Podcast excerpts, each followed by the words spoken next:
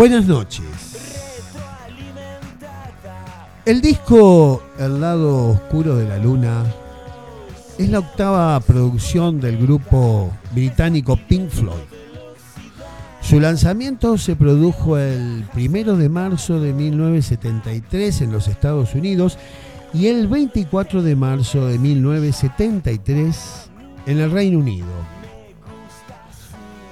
Fecha muy cercana a nuestra historia, ya que un 24 de marzo de 1976 se produjo en Argentina el derrocamiento de un gobierno elegido en las urnas y fue sustituido violentamente por uno de los gobiernos de facto más crueles de los que memoria se tenga. Esta es la asociación de este día y ya vamos en este viaje de debajo de la alfombra a ver a dónde llegamos. La temática del lado oscuro de la luna tiene como conceptualidad los conflictos humanos, la avaricia, el, envejecer, el significado de la vida, el miedo a la muerte y la locura. Tema este, la locura, que hace referencia a uno de los integrantes de la formación, de aquella primera formación, Sid Barrett. La influencia e importancia de esta obra radica en esa motivación implícita de los músicos de hacer temas que tengan un efecto subversivo, es decir, temas que interpelen a esa normalidad, a esa sociedad eh, de posguerra que se instalaba en una especie de mundo dividido, de un lado los buenos que amaban la democracia y la libertad y del otro lado los malos, los rojos, los rusos.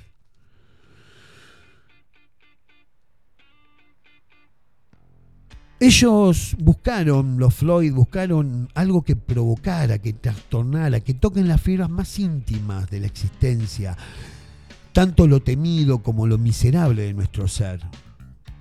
¿Quién no tiene un lado oscuro en su propia vida? El álbum empieza y termina con los latidos del corazón. Hay sonidos perturbadores, evocativos del estrés, de la vida asediada por la ansiedad, un sonido angustiante de un súbito despertar, un violento reloj que golpea la cabeza, un previo tic-tac que suena como un corazón mecánico, el sonido de una caja registradora, símbolo de una época mercantil y consumista, la voz orgásmica de Claire Torrey, como una presencia que invoca al goce corporal en tiempos que se contradicen el placer y el deber. Las risas que desatan una sensación ambigua de manía, locura y turbación. Sonidos, música, efectos estéticos, letras de una riqueza filosófica que hicieron de este álbum uno de los más exitosos, escuchados, influyentes y clásicos de la historia de la música. ¿Quién se iba a imaginar que aquello que no queremos ver o esa intención de perturbar iba a provocar una masividad de tal magnitud? ¿Qué hizo posible a ese efecto de denuncia de lo que evitamos encontrar, de lo que se esconde, de lo que se sustituye por una vacía impostada búsqueda de la felicidad? ¿Qué, ¿Qué se desliza con subjetiva textura de lo bello? O tal vez, como dijera el gran René Lavand, el drama también es belleza.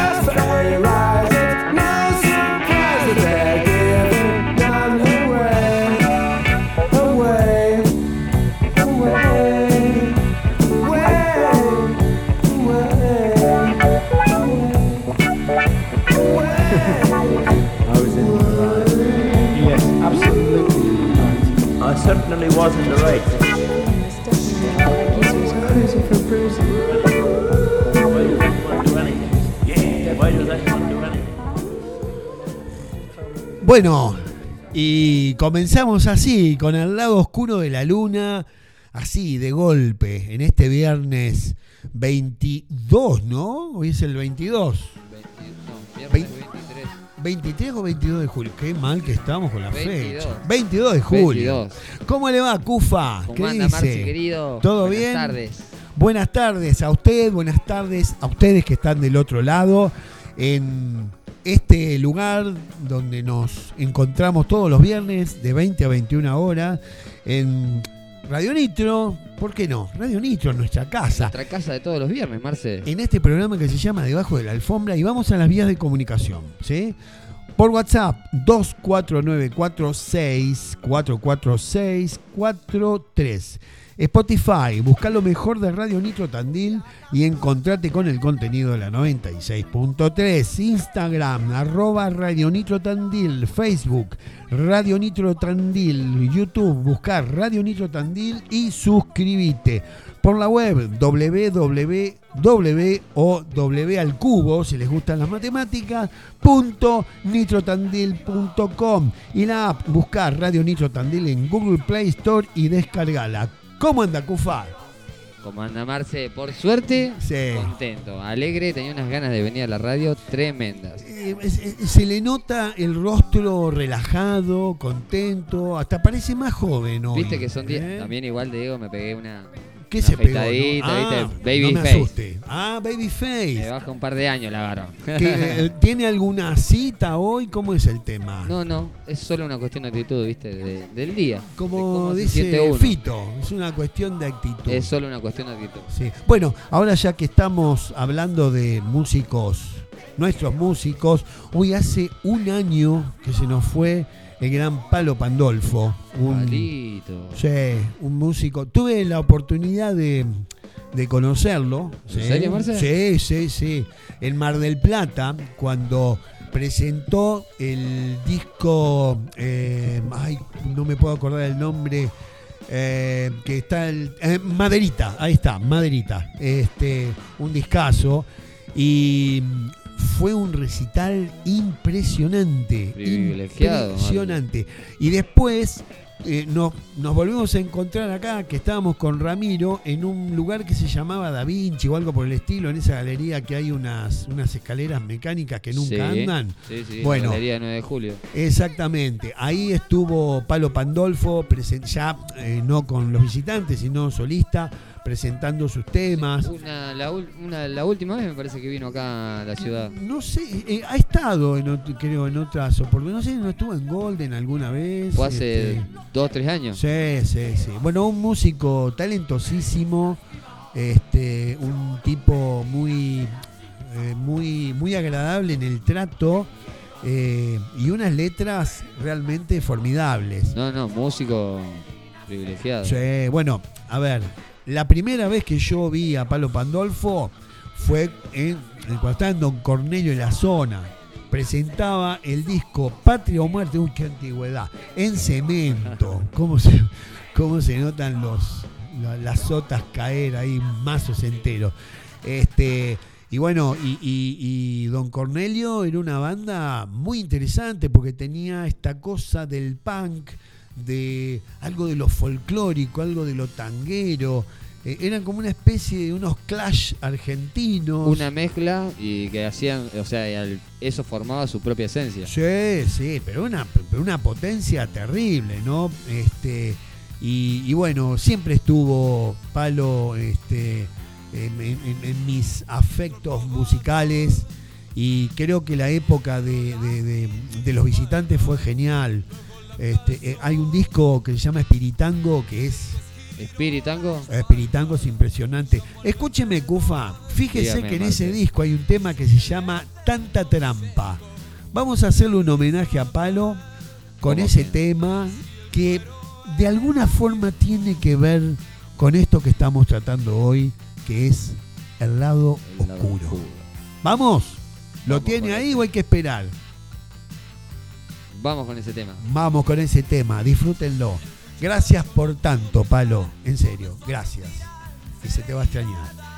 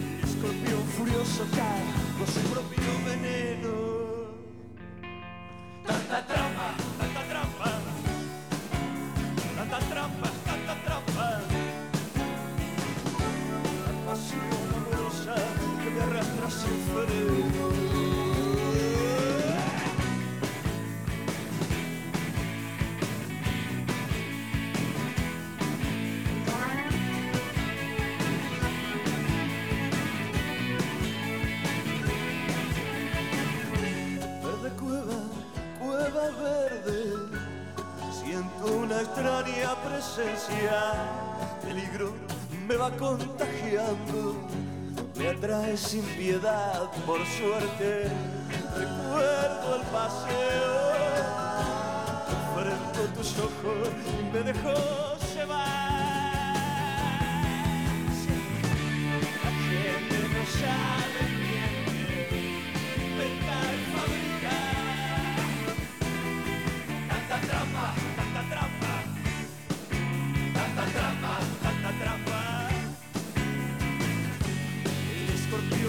criollo, patas para arriba.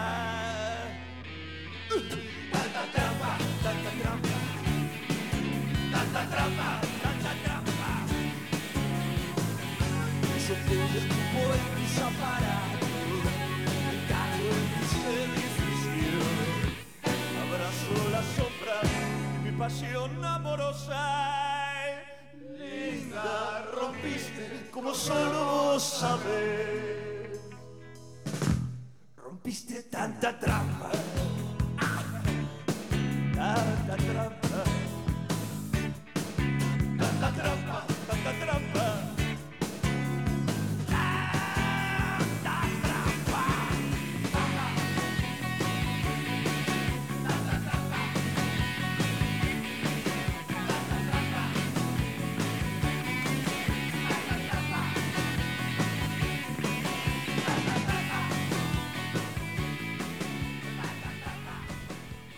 Tanta trampa. Y nuestro drama, nuestro karma de vivir al sur, ¿cuál es nuestro lado oscuro? Esta obra de Pink Floyd aparece tres años aproximadamente antes, como dije, del golpe cívico-militar de 1976. Y cuando los Floyd intentaban poner luz a esa oscuridad, aquí la oscuridad le ganó terreno a la luz. No solo Argentina se oscureció, la oscuridad se extendió a toda la región. Un plan siniestro, una tecnología del terror, de la dominación y el disciplinamiento que aún tiene una eficacia tremenda. Porque ni el regreso de la democracia aún ha podido capilarizarse en el entramado social y cultural de la mayoría de los argentinos.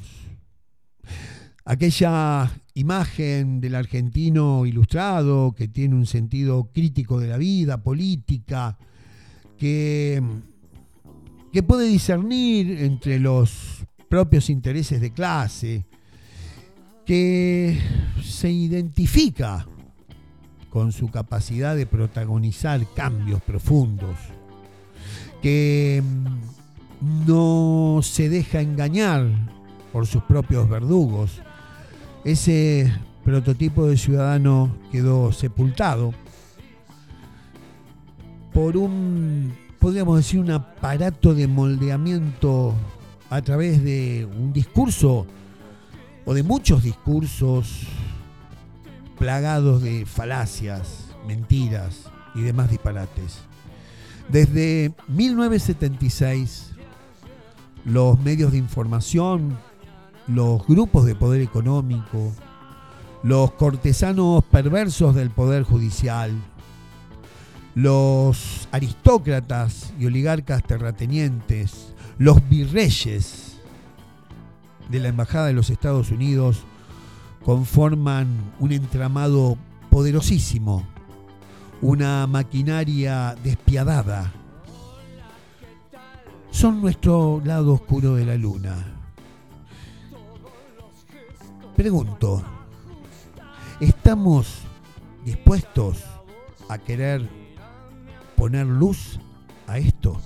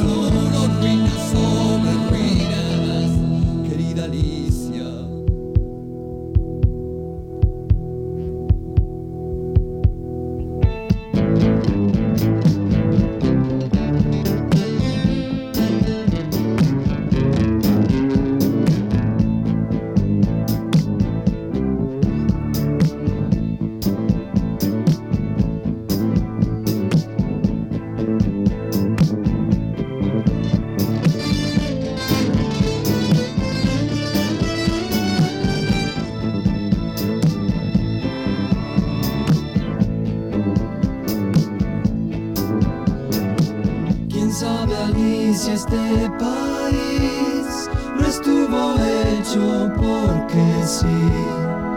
Te vas a ir, vas a salir, pero te quedas.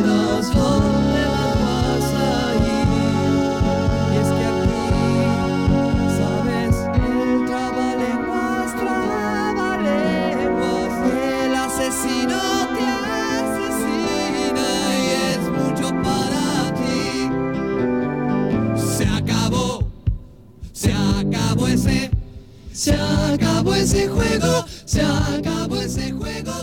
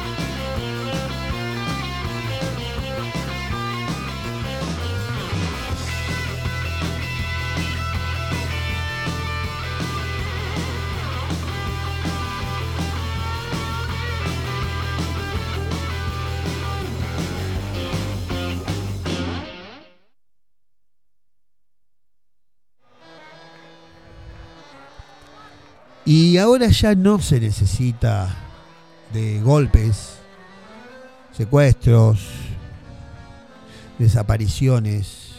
No se necesita esa estética oscura, formal. El pelo corto,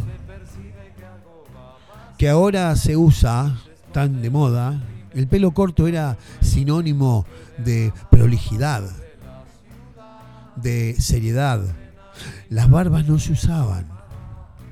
Ahora las barbas se usan.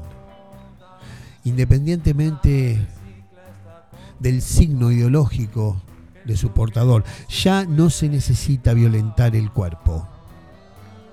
Hoy la violencia está en la colonización del pensamiento, de las ideas, de los sentimientos. En la demostración de un poder que se sostiene en la impunidad. Y es lo que se conoce hoy como loafer. Habrán escuchado muchas veces esta palabra, loafer. ¿Qué es el loafer? En la primera década del siglo XXI se generalizó y se naturalizó este término que alude a acciones judiciales emprendidas como parte de una campaña en contra de un país, en contra de representantes políticos o de grupos sociales que tienen incidencia en la vida cotidiana, sobre todo en la vida social, política, cultural. Pregunté anteriormente cuál es nuestro karma de vivir al sur y en nuestro país el loafer se combina con la acción de otros grupos hegemónicos, poderosos, que tienen esa posibilidad sin límites de manipular la subjetividad de las personas. El uso de mecanismos subterráneos a la ley la manipulación de la justicia mostrando una apariencia de legalidad con el objetivo de confundir y provocar el repudio a aquellos personajes de la política que son vistos como enemigos de sus intereses. Sumado al poder de penetración de los actuales medios masivos de información, que ya no es tanto la televisión o el diario, sino las redes sociales, imponen una manera de percibir, una manera de opinar, un impacto directo a la emoción, sin juicio, sin raciocinio, sobre temas que han sido ya creados previamente con argumentos lejanísimos a la verdad. Un periodismo corrompido, subvencionado económicamente y ungidos como mercenarios intocables, insolentes, sin límite ético alguno, con una maquinaria aplastante de trolls y una industria virtual de demás portadores y generadores de mensajes de odio, mentiras, estrategias psicopáticas de desestabilización, confusión, que producen fracturas, grietas, que en definitiva son disolución de lazos sociales. Estos sicarios de la ley, estos mercenarios de la información son nuestro lado oscuro de la luna, que se muestran disfrazados como estandartes de la democracia, de la justicia, de la verdad, de la libertad, de la patria. Todos los días y a cada hora te dicen lo que tenés que pensar, lo que debes odiar. Esto comenzó con mucha fuerza hace 14 años. 14 años. Multiplicado por los 365 días del año, sin descansar. lo que tenés que pensar, lo que tenés que consumir, lo que debes odiar,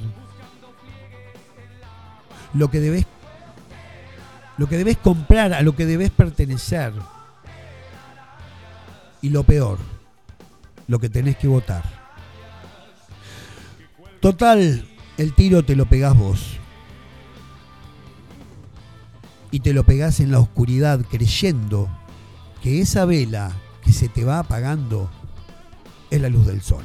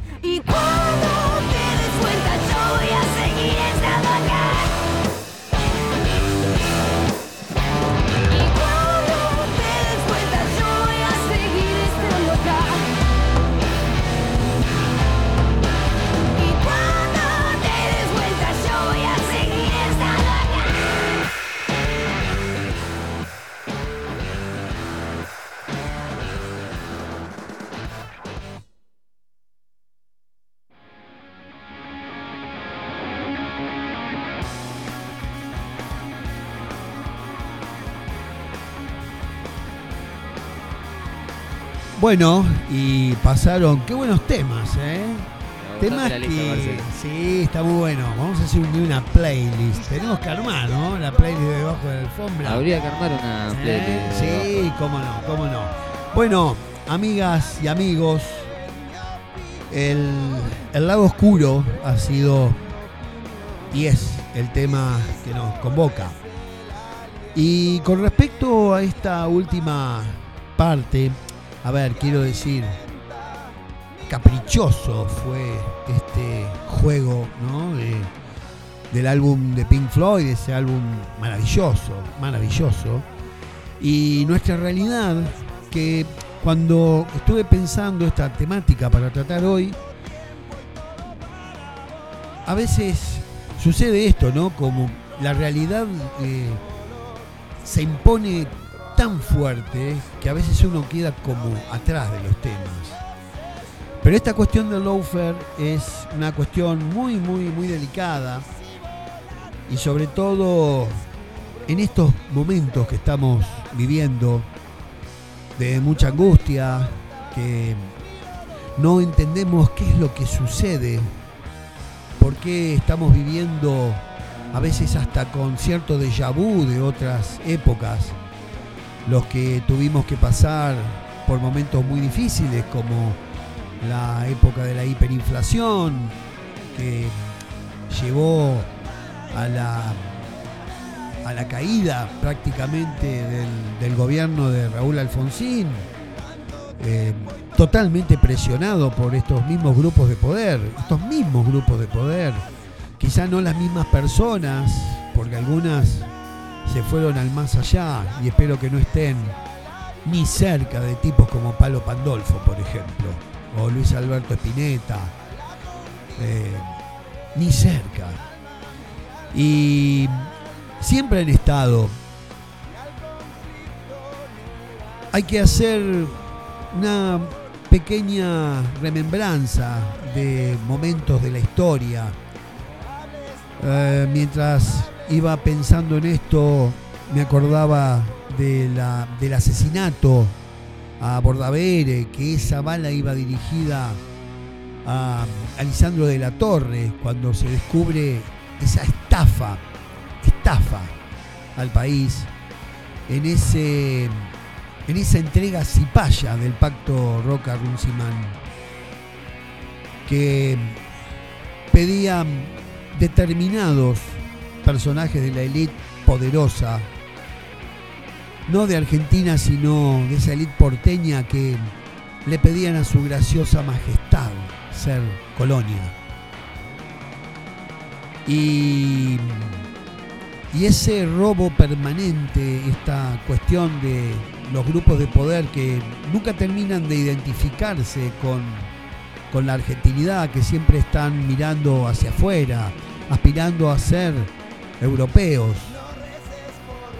cuando simplemente lo que nos une a Europa es una cuestión de sangre, de inmigrantes y de salvajes conquistadores que se apropiaron de una manera brutal de los verdaderos dueños de esta tierra. El lawfare es una estrategia macabra, tremenda, que pone realmente a la justicia en un lugar calamitoso, en un lugar donde es muy difícil pensar que quienes tienen que administrar algo tan fundamental para cualquier construcción y constitución de un país, algo tan elemental como la ley, esa ley sea administrada de una forma o de otra, seas como seas. Hace poco nos enteramos que lo que sucedió con el hundimiento del Ara San Juan dejó fuera de toda culpa al expresidente Macri. Una vergüenza. Es la misma corte que no ve las escuchas y espiar algo ilegal, no lo ve como algo ilegal. Embanderados en conceptos delirantes, en disparates quedan bien con el amo. ¿Quiénes son los amos de este país? Que están justamente en ese lado oscuro. No los conocemos, pero esos son los que nunca pagan los platos rotos. Esos son los que fugan, esos son los que mandan a sus soldaditos, que se los llama arbolitos, a inundar la calle de dólares para hacer sus grandes negocios. Qué curioso, ¿no? Tenemos una moneda propia y pensamos en dólares. Pero creemos que somos argentinos porque cantamos el himno, porque gritamos un gol de Messi. Qué lío que tenemos en la cabeza. Qué esquizoides. Qué desconectados que estamos de lo que realmente sucede. Y no pretendo con esto imponerme como una mente ilustrada, iluminada, porque tengo permanentemente dudas, contradicciones, enojos, tristezas, desesperanza. Pero sé que hay una porción del pueblo argentino que está harto de que le manipulen la cabeza. Más allá de simpatías o antipatías, esta misma gente del lawfare quiere meter preso a todo lo que no tenga que ver con los intereses. Cualquier político, no es solo Cristina, cualquier político, cualquier representante, cualquier ciudadano que tenga como ideario la distribución de la riqueza, que tenga la concepción de un país que incluya, un país que socialice lo que es nuestro, un país que regule los abusos del mercado, porque el mercado no es una mano invisible, el mercado tiene rostro, el mercado tiene caras, el mercado tiene voces. El mercado se encarna en cuerpos que no conocemos, pero sabemos por dónde están, sabemos por dónde viven, sabemos qué hacen. No podemos perdernos en abstracciones de economistas que hablan y hablan y no se les entiende. Alguien alguna vez dijo que si te hablan de economía y no entendés, es porque te están cagando. Hay un pueblo muy triste, hay una sensación de desamparo, de orfandad, porque ¿cuál es el sentido de la democracia entonces? Si votamos por un proyecto y el proyecto termina siendo otro porque las necesidades y que hay que calmar, a, hay que calmar a quién, a los mercados. Y los pibes que no tienen ni para comer y se están acostando como antes con el hambre. Y los tipos que después de los 40 les cuesta mucho conseguir un laburo y no saben dónde insertarse en la matriz productiva, no hay que calmar a esa gente. No hay que calmar a los viejos jubilados que no pueden pagar sus remedios. No hay que calmar a la gente que no llega a fin de mes y tiene obligaciones. No hay que calmar a esa gente que si no paga la tarjeta le caen brutalmente haciéndolo sentir un delincuente. Cuando esos mismos son los delincuentes que por detrás hacen operaciones financieras que nos perjudican a todos. Hay que calmar a los terratenientes cuando se sientan arriba de sus copiosas riquezas que se gestan en la tierra que es de todos. Porque una un título de propiedad no hace a que todo sea tuyo. Porque esa persona acopió la riqueza no sola, sino con otros. Otros que ayudaron a que esa riqueza se acumule, pero no se puede distribuir, porque si se distribuye somos Venezuela, Cuba y todas esas estupideces. Antes se, escupía sobre las ideas peronistas. Hoy ya Perón no está. Y no está, muchachos. No está. No sé si sería distinto si estuviera o no. Sería una ucronía pensar eso. Pero lo que pasó en el en la caída del gobierno de Perón, lo que pasó en el bombardeo de la Plaza de Mayo, donde murieron miles de personas, forma parte de esto que hoy estamos viviendo. Para amedrentar a la gente, para que temiera, para que cortara el afecto con alguien que en algún momento pensó en las necesidades colectivas. Podemos hacer muchos cuestionamientos sobre el peronismo, claro que sí. Pero cambió la matriz productiva de este país. Creció a nivel tecnológico, fue respetado. Pero ¿saben qué? Todavía hay gente que dice que Perón era nazi. Perón trajo el nazismo en la Argentina. Quiero decirles una cosa, a los que siguen pensando en esto, en el año 1938, en el Luna Park, se hizo una convención de todos los fascistas nazis que había en Argentina. ¿Saben quién estaban en esa época? Había un radical que creo que era antipersonalista o algo por el estilo, una de las vías del, del radicalismo, que era un tal Cantilo, y había un señor, un tal Noble. Noble que está, por supuesto, ese apellido ligado a Clarín. ¿Le suena? Tenemos que ser un poco más cuidadosos con nuestra historia. Tenemos que ser cuidadosos con lo que recibimos permanentemente. Tenemos que analizar con mucho cuidado cuando de estos medios de información que han sido realmente beneficiados, no ahora, justamente en el año 1976, justamente con esa operación siniestra que fue papel prensa. Si nos sumergimos en la historia,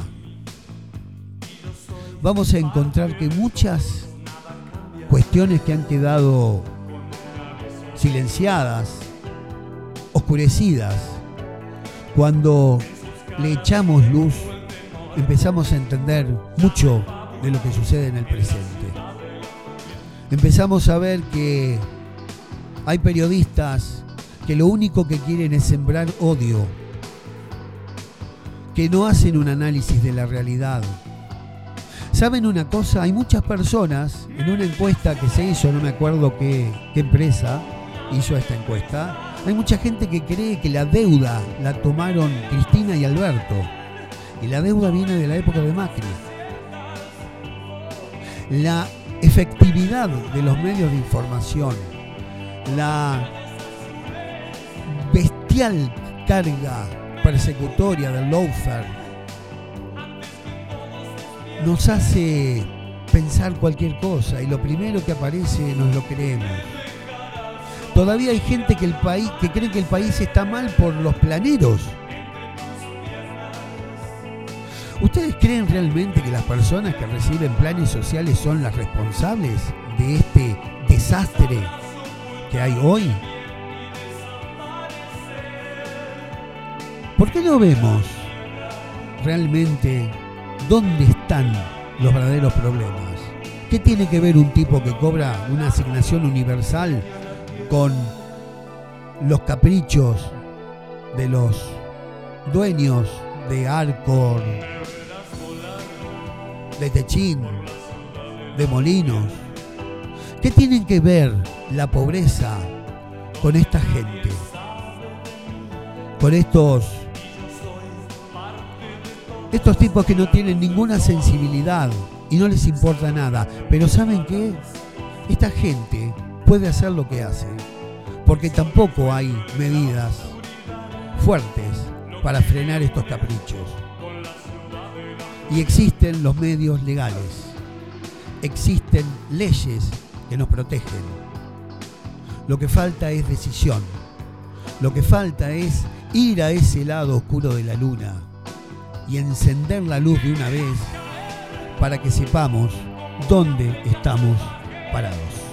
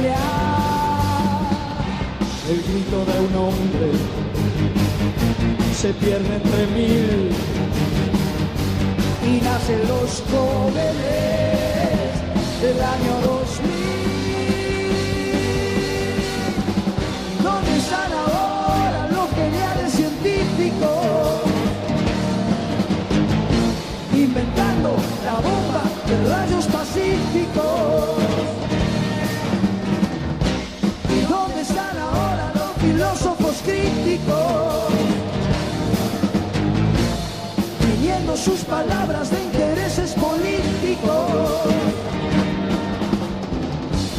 ¿Dónde está el bien?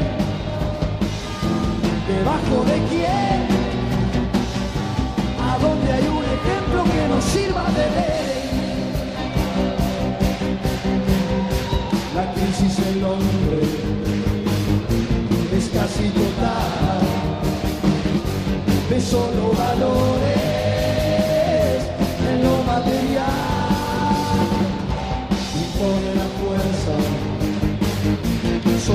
sutil su débil conciencia se arrastra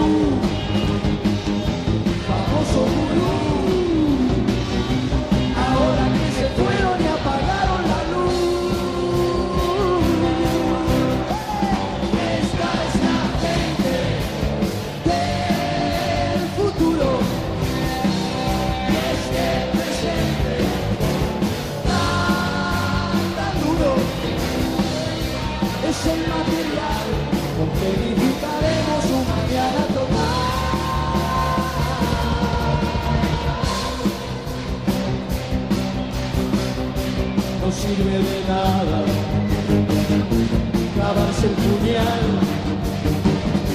llorando la carta del tango fatal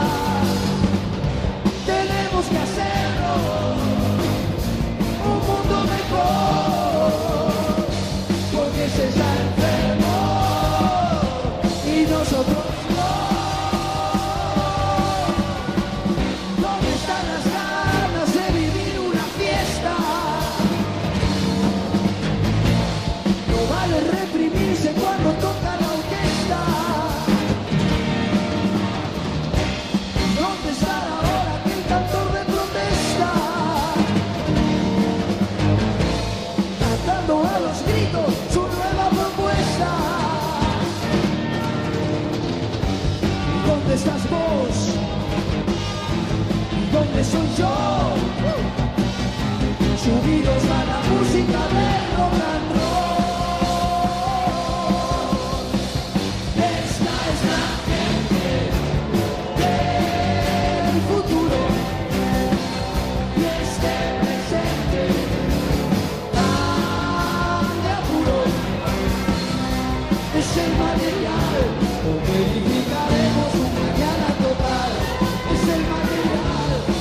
you.